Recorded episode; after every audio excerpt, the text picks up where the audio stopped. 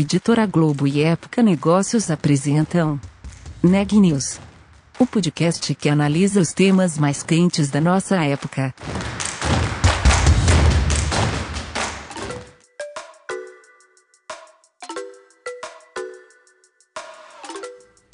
Oi pessoal, tudo bem? Aqui é Renan Júlio e está começando mais um Neg News, nosso podcast com uma cobertura especial da pandemia do novo coronavírus. Hoje eu estou acompanhado de Daniela Frabasile, que vai falar sobre os impactos da crise para a Visa, empresa que sentiu a chegada da pandemia logo cedo no Brasil. Dani, conta mais pra gente, por favor. Eu conversei com o Fernando Teles, que é Country Manager na Visa aqui no Brasil.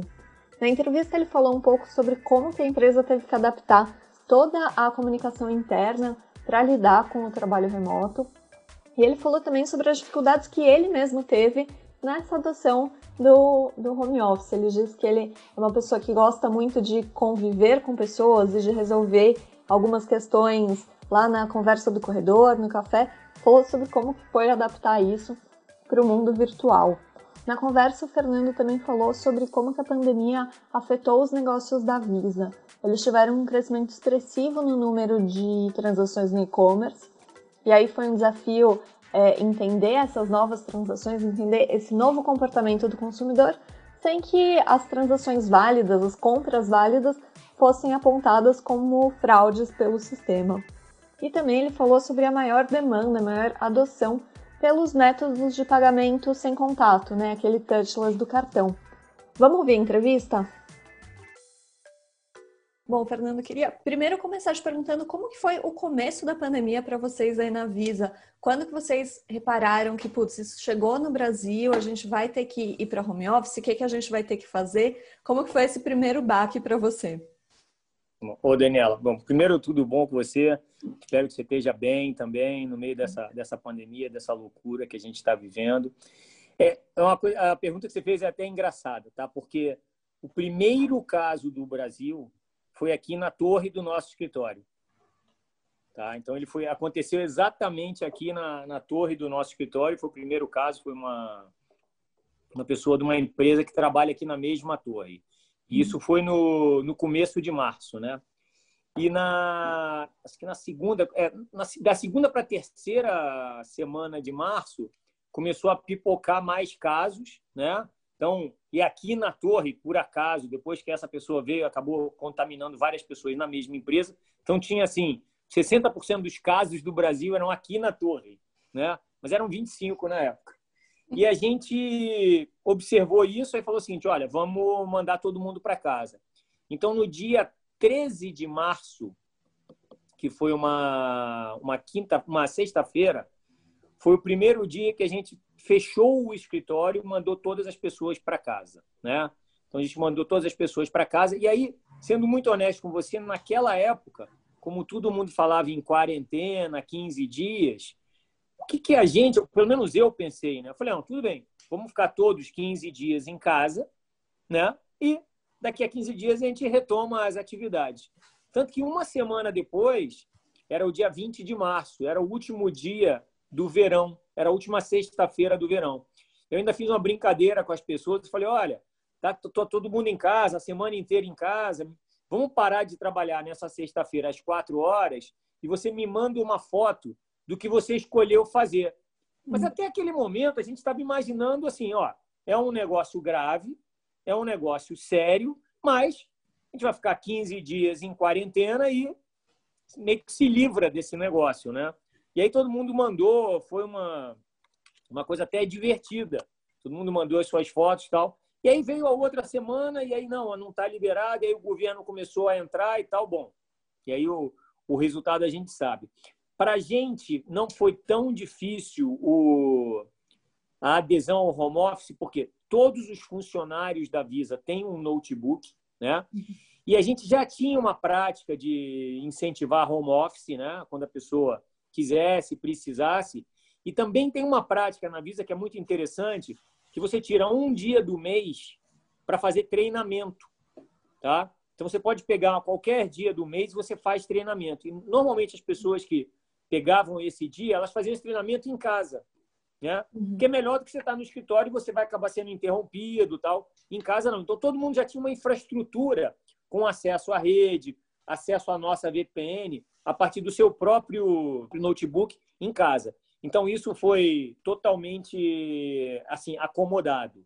O que teve depois, e aí a gente fez, foi deixar as pessoas virem ao escritório buscar mais equipamentos, cadeira, teclado, monitor, para poder ter um mínimo de estrutura necessária na sua casa, para ser pelo menos confortável. Obviamente, você não replica o, o ambiente do escritório, né? o escritório é preparado para isso, mas você dava um, um mínimo de condições. E uhum. estamos, assim, na verdade, com a maior parte das pessoas ainda em home office. Né? Uhum.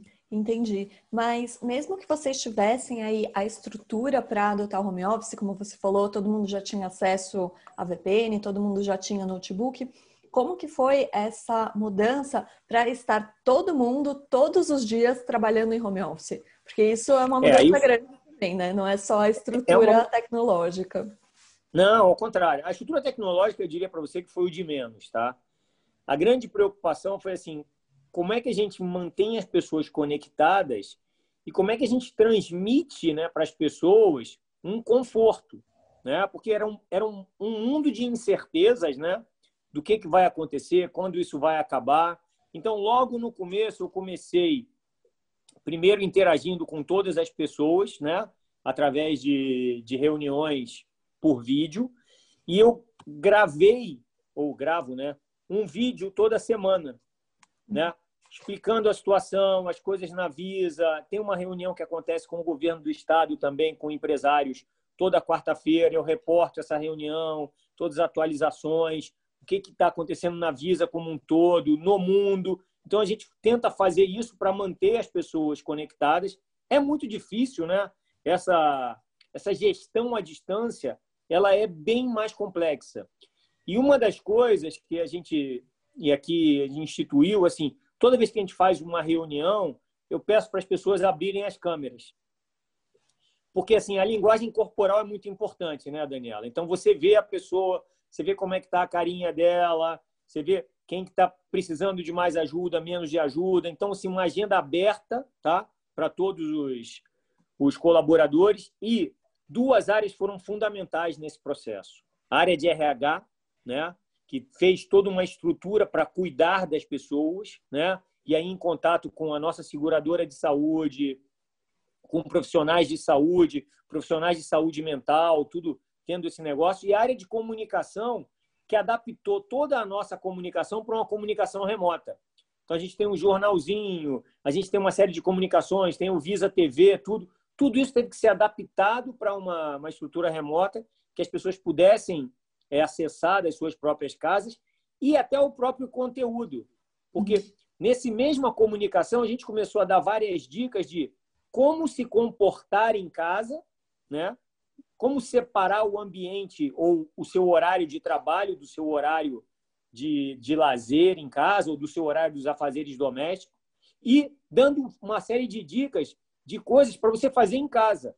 Para quem tem criança, programas, sites, atividades. Então, teve toda uma mudança né, de estilo de comunicação e conteúdo para poder você trazer as pessoas mais para próximo, mesmo elas estando distantes fisicamente. Uhum. Você comentou que, que essa mudança, é, vocês tiveram que fazer várias adaptações, que essa mudança não foi fácil. O que, que você sentiu de maior dificuldade nesse momento de transição? Olha, falando pessoalmente, eu, eu tenho um estilo de, de liderança que eu chamo de itinerante, tá? O que, que quer dizer isso? Eu estou o tempo inteiro andando, indo falar com as pessoas, vou à mesa das pessoas, sento junto, troco ideia, tá? O meu dia é assim, né? Eu quando não estou fazendo reuniões, essas coisas, eu estou sempre na mesa de alguém, na, na, na, na proximidade de alguém, resolvo muita coisa nos corredores aqui, chamo as pessoas para conversar. Eu senti muita falta disso, né? Porque uma coisa que você, eu saio daqui, levanto da minha da minha estação de trabalho e resolvia, enquanto eu dou uma caminhada no escritório, três, quatro assuntos, falando com uma pessoa, aquele negócio, como é que tá e tal. Agora eu tenho que entrar num computador, mando uma mensagem de texto para essa pessoa, Você está disponível? Tá, não estou, me dá cinco minutos. Ah, tá, então aí, aí tem que agendar uma reunião. Tudo ficou mais complexo, né? Nessa interação, essa interação, eu não digo que é informal, mas a interação sem agendamento, né? E eu tenho uma política de portas abertas. Então, eu sempre falo para as pessoas aqui: você não precisa agendar uma reunião comigo para tratar de um assunto de dois, três, cinco minutos. Uhum. Você vem aqui, chega na frente da minha mesa e fala: preciso falar um negócio com você. Se eu não tiver, se eu não puder falar naquela hora, eu já sei que você quer falar comigo. Daqui a 10, 15 minutos eu me levanto, vou na sua estação e a gente troca ideia. Isso, isso sumiu, né? Uhum. Isso sumiu, entendeu? Então, isso para mim foi o, o mais difícil, né? E mesmo, aí você tem que entender também a reação de cada uma das pessoas, né? Teve gente que morava sozinha e mora sozinha, então fica mais difícil porque você passa o dia inteiro sozinho, sem interagir com alguém. Então, eu falava com essas pessoas de forma periódica, fazia cafés virtuais para poder ver as pessoas e entender e também abrir um canal para as pessoas falar assim, olha, se você estiver precisando de alguma coisa, fala para gente. Conta para gente, conta para o RH, conta para mim, conta para a comunicação. Quer dizer, divide para a gente poder ajudar, remediar a situação e ver como é que a gente faz. Esse para mim foi essa distância para mim foi o maior impacto, entendeu? Não uhum. foi produtividade, não foi compromisso das pessoas, foi efetivamente a distância de você poder cuidar das pessoas. A gente até conseguiu cuidar das pessoas, mas você, dependendo da pessoa, você tem que fazer uma pescaria, né? Você tem que ir extraindo da pessoa, porque no começo você pergunta, ah, como é? ah tá tudo bem, tá todo mundo, tá todo mundo ótimo. Você é educado para isso, né? Quando alguém uhum. pergunta para você se está tudo bem, você não começa a falar que você, ah, não, olha, puxa, isso está difícil. E é o que eu queria ouvir. Então a gente teve que incentivar as pessoas a poder dizer e aí, normalmente, o que acontecia? Quando você botava um grupo de pessoas juntos, na a primeira pergunta, ah, tô bem, tô bem. Aí depois um começava a falar, ou eu mesmo falava, olha, para mim está muito difícil. Aí você criava esse, esse, esse movimento das pessoas efetivamente relatando o que estava acontecendo e uma ajuda a outra, né? Uma tem uma ideia, uma passou por uma situação, conseguiu ajudar a outra. E eu vejo agora não sei se você tem outra pergunta, mas eu vejo que a gente passou vários estágios né, uhum. durante essa pandemia. E tem um estágio agora que efetivamente me preocupa, que é talvez um estágio da acomodação. Uhum. Né? Que eu também não, eu não gosto que as pessoas acharem, não, agora está tudo ótimo. Não está tudo ótimo. A gente continua em casa, a gente continua sem contato com as pessoas, a gente continua com uma vida com várias privações. Então a gente tem que entender que a gente também tem que ser um agente de mudança para a próxima fase, né? Tem que tomar todos os cuidados, mas a gente não pode achar que está bom. Uhum. Essa não é a vida real, né? A vida real não é isso, entendeu? Então esse, esse, é, esse é um movimento que a gente também tem que começar a trabalhar junto com as pessoas. Uhum. E você já tem algum plano aí para essa volta à vida real? Você já pensa em alguma coisa num pós-pandemia ou de uma retomada é, das pessoas aos escritórios? O que, é que vocês estão vendo aí para o longo prazo dentro da Visa? Ó, então, vou te falar como é, como é que a gente veio até agora. Então, no meio de maio, tá? É que vai passando tanto tempo que você acaba perdendo a referência temporal, mas mais ou menos isso. No meio de maio, a gente fez uma pesquisa com as pessoas, né? Porque já tinha mais de 60 dias com as pessoas em casa. E a pergunta era simples, assim: se puder voltar ao escritório, você gostaria de voltar? E se você gostaria de voltar, quantos dias? Né? Entre um dia e cinco dias na semana. Metade das pessoas falou que gostaria de voltar ao escritório. A outra metade falou: olha, agora não. E aí, apesar de eu não pedir a justificativa, tinha muita justificativa. Meus filhos, a escola, ou moro com com meus pais, ou tenho contato com pessoas mais idosas do grupo de risco, tal, não sei o quê. Com base nessa informação, que metade das pessoas queria queria voltar, a gente começou a fazer um plano de retorno ao escritório, uhum. tá? Então a gente começou a preparar o escritório para o retorno das pessoas. E a gente fez isso e a gente retornou ao escritório no dia 20 de julho, tá? Então a partir do dia 20 de julho o escritório está aberto para receber aquelas pessoas E aí é uma série de protocolos, tá, Daniela? Uhum. Então a gente mudou todo o esquema do escritório. Então, por exemplo, ninguém mais tem é, é, artigos pessoais no escritório. Uhum. Ninguém mais tem um lugar fixo, né? Todo o escritório foi redesenhado para ele ter estações que, na verdade, as estações, na verdade, agora tem uma cadeira, né? Um monitor e cabos, onde você traz o seu computador e pluga ali e você trabalha naquela estação, né? Ela não está marcada.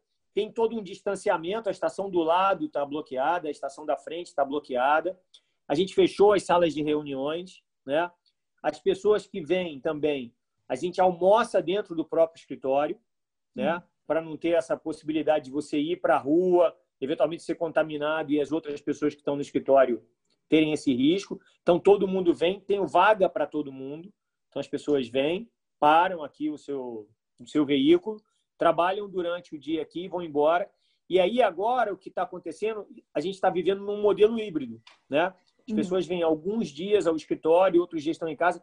E aí, quando você me pergunta de longo prazo, essa é a minha visão. Eu acho que o longo prazo é isso. É um, é um modelo que é uma mistura entre você trabalhar de casa alguns dias, trabalhar no escritório outros dias, né?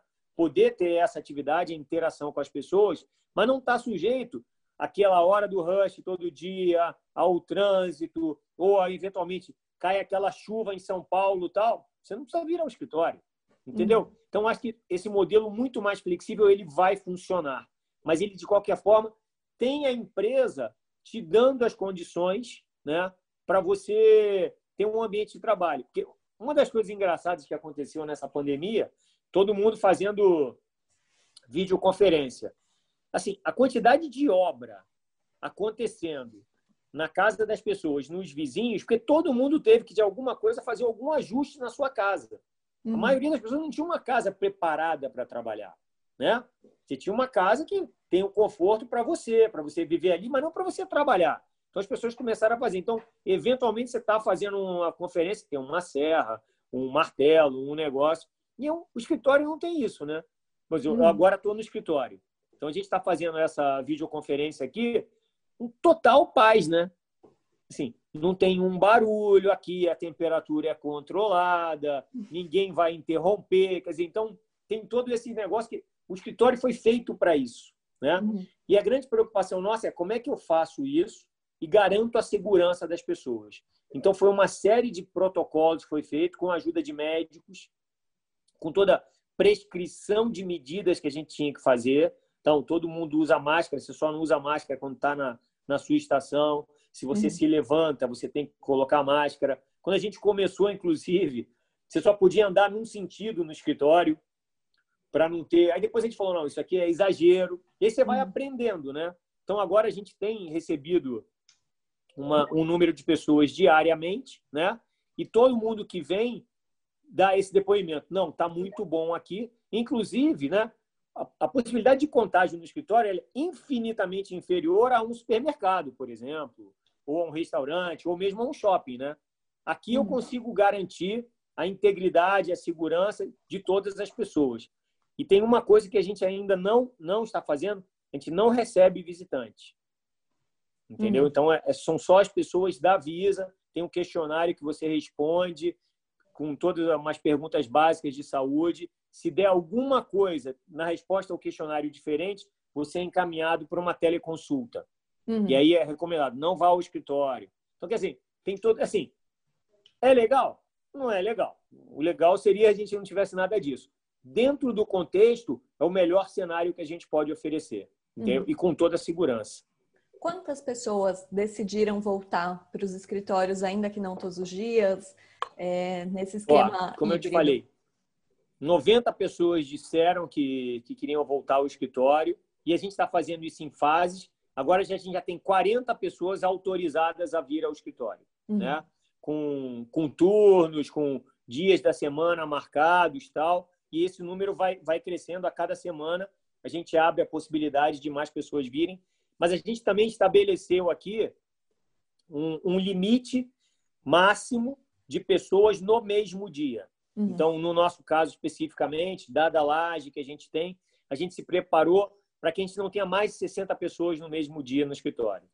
Que aí eu consigo garantir que tem 100% de distanciamento social em qualquer lugar que você esteja no escritório. Entendeu? Uhum. Quantos funcionários a Visa tem hoje? A gente tem 180 aqui em São Paulo e 6 em Brasília. Uhum. Entendi. O escritório de Brasília é bem pequenininho, entendeu? Então, uhum. o escritório de Brasília também, também abriu, mas ali é bem mais controlado, né? E assim, mesmo mesmo assim, a gente não tem as seis pessoas no mesmo dia no escritório de Brasília. Tem duas, tal, e aí... Aí uhum. é, é, bem, é bem privê, né? Digamos assim. Uhum, sim. E, Fernando, falando um pouco mais sobre negócios, é, a gente ouviu muito falar que essa pandemia acabou acelerando uma transformação digital. Eu queria saber como que vocês viveram isso na Visa, né? Eu vi que vocês é, reportaram que teve um aumento no número de transações da Visa no e-commerce. Como que foi abarcar esse crescimento? Como que tem sido aí toda essa então, questão da tecnologia? Olha, isso tem, tem duas coisas nisso, né, Daniela? Eu acho que assim, a questão de volume nunca foi um problema para a gente, tá? Então a gente tem uma rede extremamente robusta, né? Preparada para processar mais de 65 mil transações por segundo. Então não há crescimento de volume que criaria um problema para a gente para escalar. Mas o que aconteceu foi uma mudança de comportamento, né? O que eu chamo de uma mudança de comportamento? Tentando ser técnico, mas sem ser extremamente chato aqui. Tem dois tipos basicamente de transações, tá? Uma transação que a gente chama presencial e uma não presencial, tá?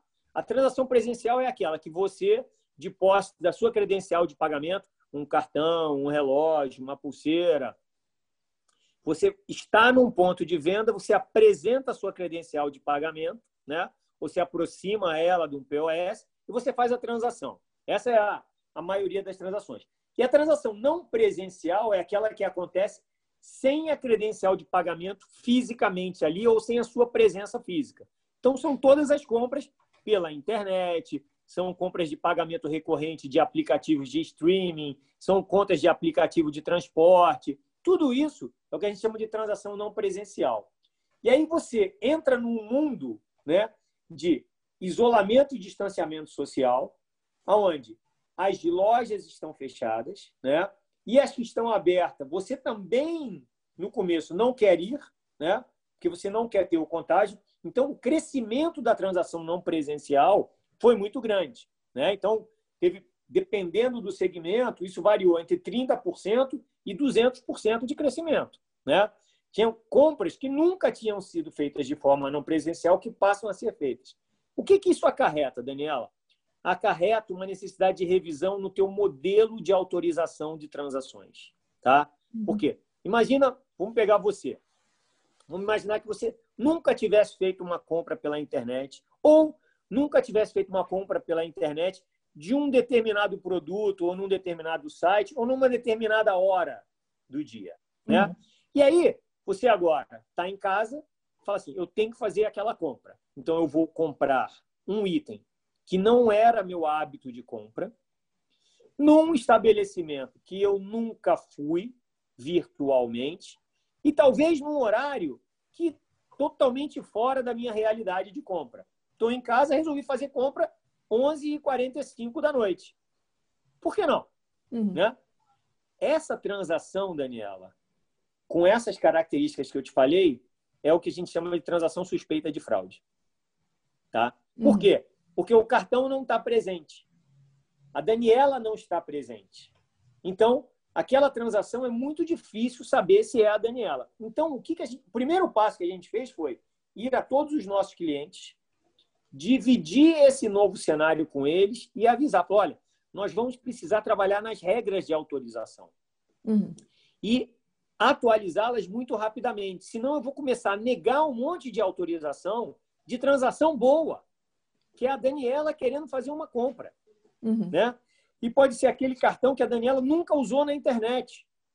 E ele não é uma fraude. Então, teve um trabalho grande que a gente fez aqui. Então, a gente montou grupos de trabalho junto com os nossos clientes para poder fazer isso.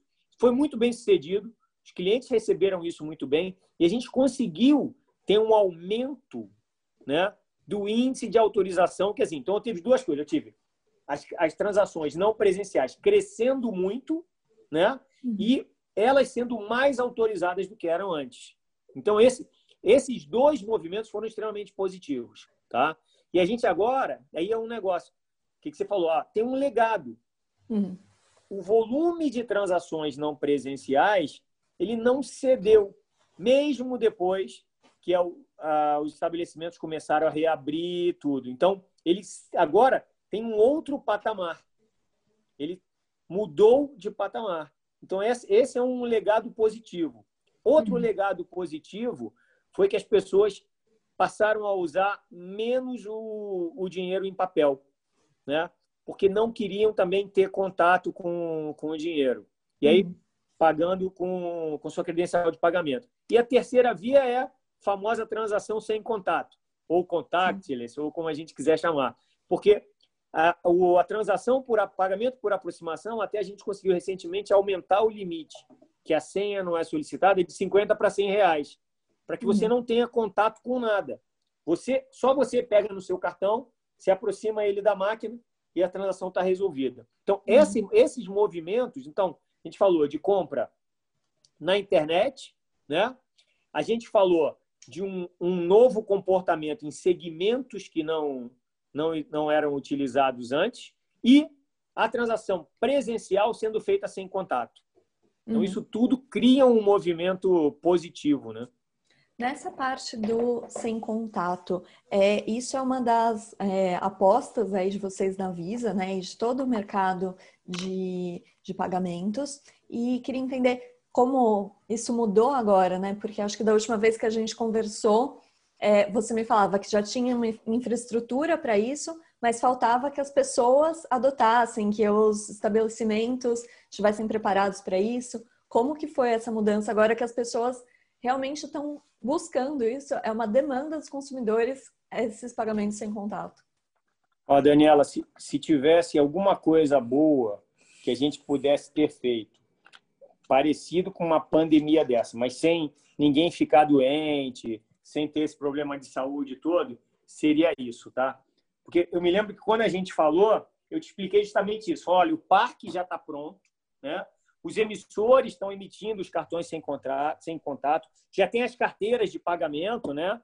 Google Pay, Samsung Pay, Apple Pay. Mas tem um problema de hábito, né? E a gente tinha uma preocupação muito grande de treinamento das pessoas, né? Porque era comum você chegar no estabelecimento, olha, quero pagar por aproximação. Ah, aqui não funciona. Ah, eu não sei como é que faz. Olha, puxa, aí a gente mudou o menu do POS para começar pelo valor, tal, não sei o que lá. Bom, hum. corre, corre a, a folhinha de, de dias. Você chega hoje em algum lugar, qual é a primeira pergunta que a pessoa do estabelecimento te faz? Não é mais se é crédito ou débito. É por aproximação. Uhum. Eu não precisei treinar ninguém. Não tem treinar ninguém. Então, assim, a pessoa, ah, é por aproximação? Ok. Ela faz exatamente o que a gente estava fazendo, todo um tutorial de treinamento, que é começa pelo valor, depois pergunta se é crédito ou débito e apresenta o POS para a pessoa. É só isso. Que é como funciona em todos os outros países do mundo, tá, Daniela? Uhum. Em todos os outros países ele funciona assim. Aqui no Brasil, funcionava ao contrário. Primeiro dá o cartão, pergunta se é crédito ou débito e aí vai a sequência. Agora não. Agora é, é por aproximação? É. Ok. Ele já uhum. faz a transação. Então isso foi uma evolução e aí a gente vê crescimentos. Aí, obviamente, assim, como a base era muito pequena, os crescimentos são fantásticos, né? Uhum. Aí tem coisa que multiplica por 10, multiplica por 15. Então, é, assim, não vale nem a pena falar em crescimento percentual, porque como a base era muito baixa, mas a gente já vê agora tipo 18% da, das transações sendo realizadas com, com pagamento sem contato. Não do volume total, mas daquelas transações, tipo, tipos de transações, você já vê essa forma de, de recorrência acontecendo. Uhum. E o outro movimento que a gente fez foi no transporte público. Né? Que assim, se você achar, tem uma coisa até curiosa. A forma que a gente estava buscando para popularizar o pagamento por aproximação era torná-lo é, acessível no transporte público, né? Uhum. Porque ali não tinha outro jeito, né? Você tinha que pagar por aproximação pela velocidade, pela praticidade disso tudo. Então, falou, ó, vamos para o metrô, para o trem, para o ônibus e tal, que depois isso se expande para o comércio. Né? Uhum. Com a pandemia, aconteceram duas coisas. O comércio começou uma aceitação muito maior de pagamento por aproximação e o transporte público teve uma queda enorme né? Uhum. na, sua, na sua demanda. Mas isso também teve um fator positivo para a gente, porque uhum. todas as empresas do transporte público tiveram mais condições de desenvolver os projetos.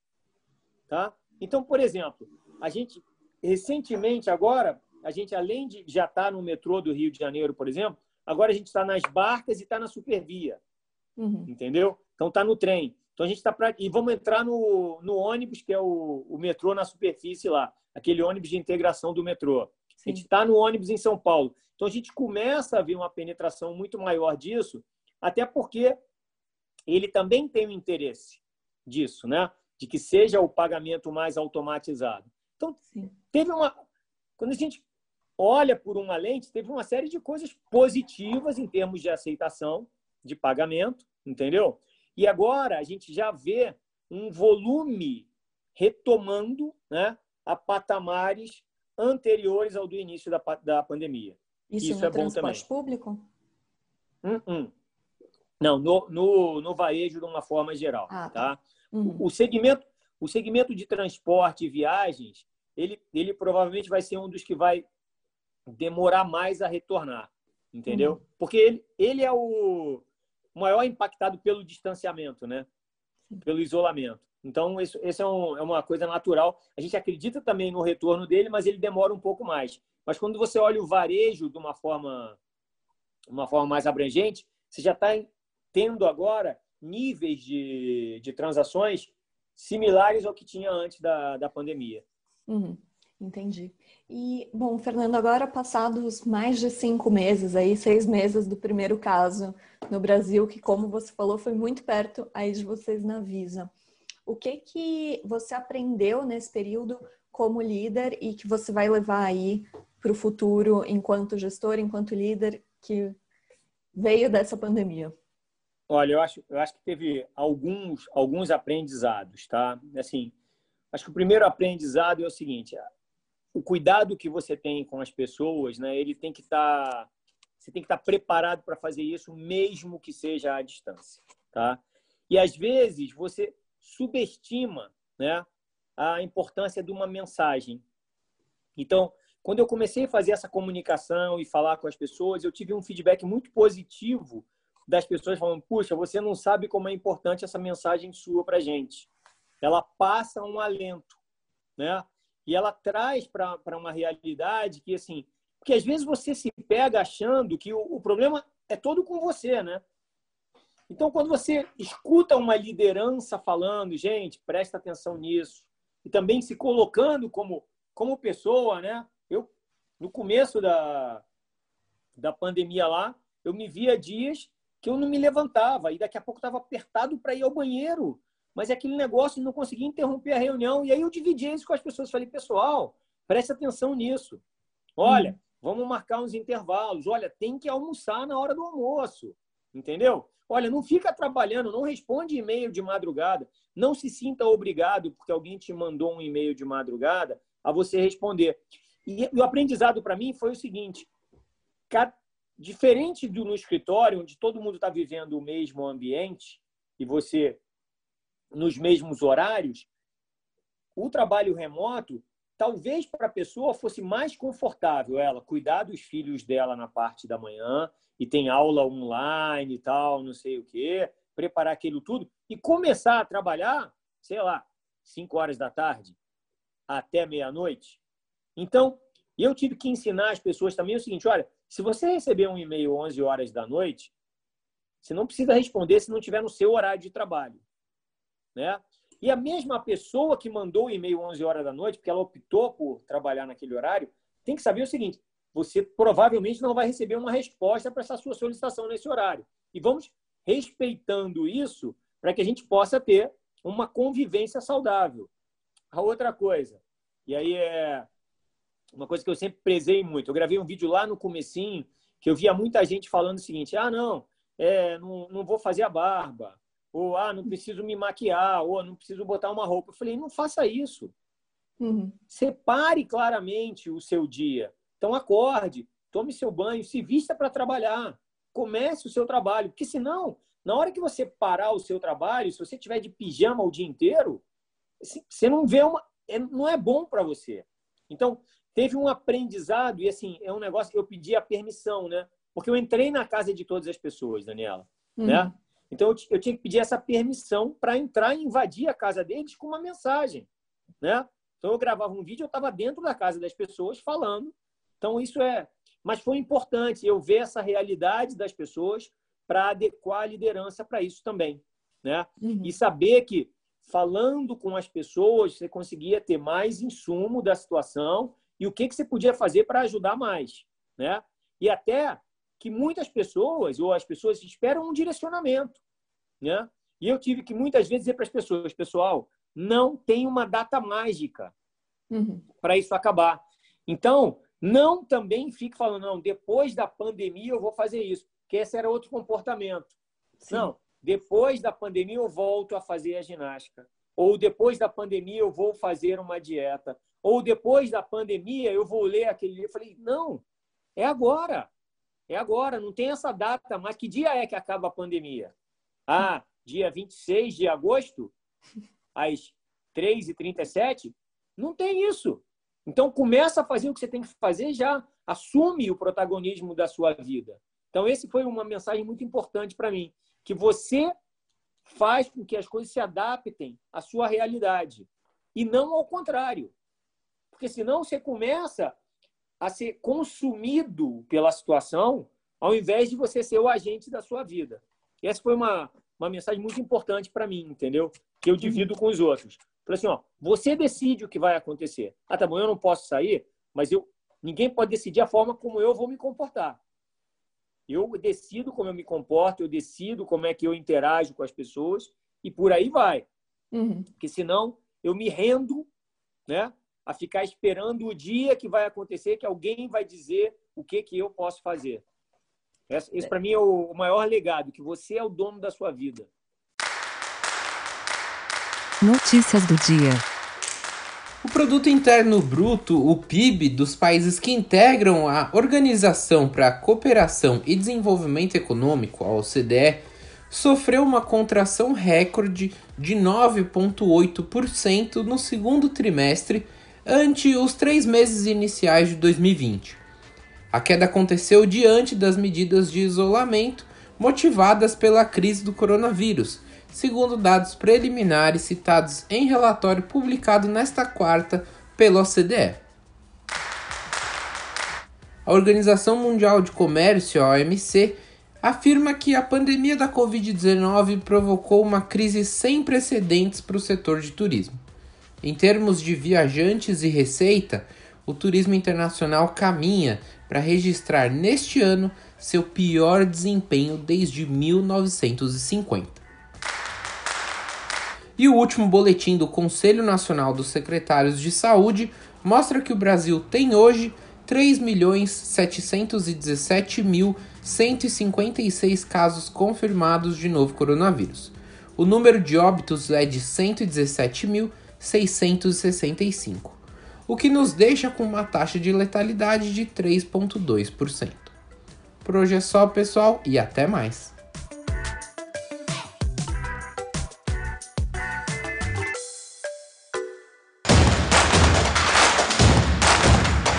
Esse podcast é um oferecimento de Época Negócios. Inspiração para inovar. Não deixe de conferir nossos outros podcasts. Presidente Entrevista Presidente. The Office. E os negócios da nossa época. Ouça, acompanhe, compartilhe. Vamos fazer deste podcast o nosso ponto de encontro.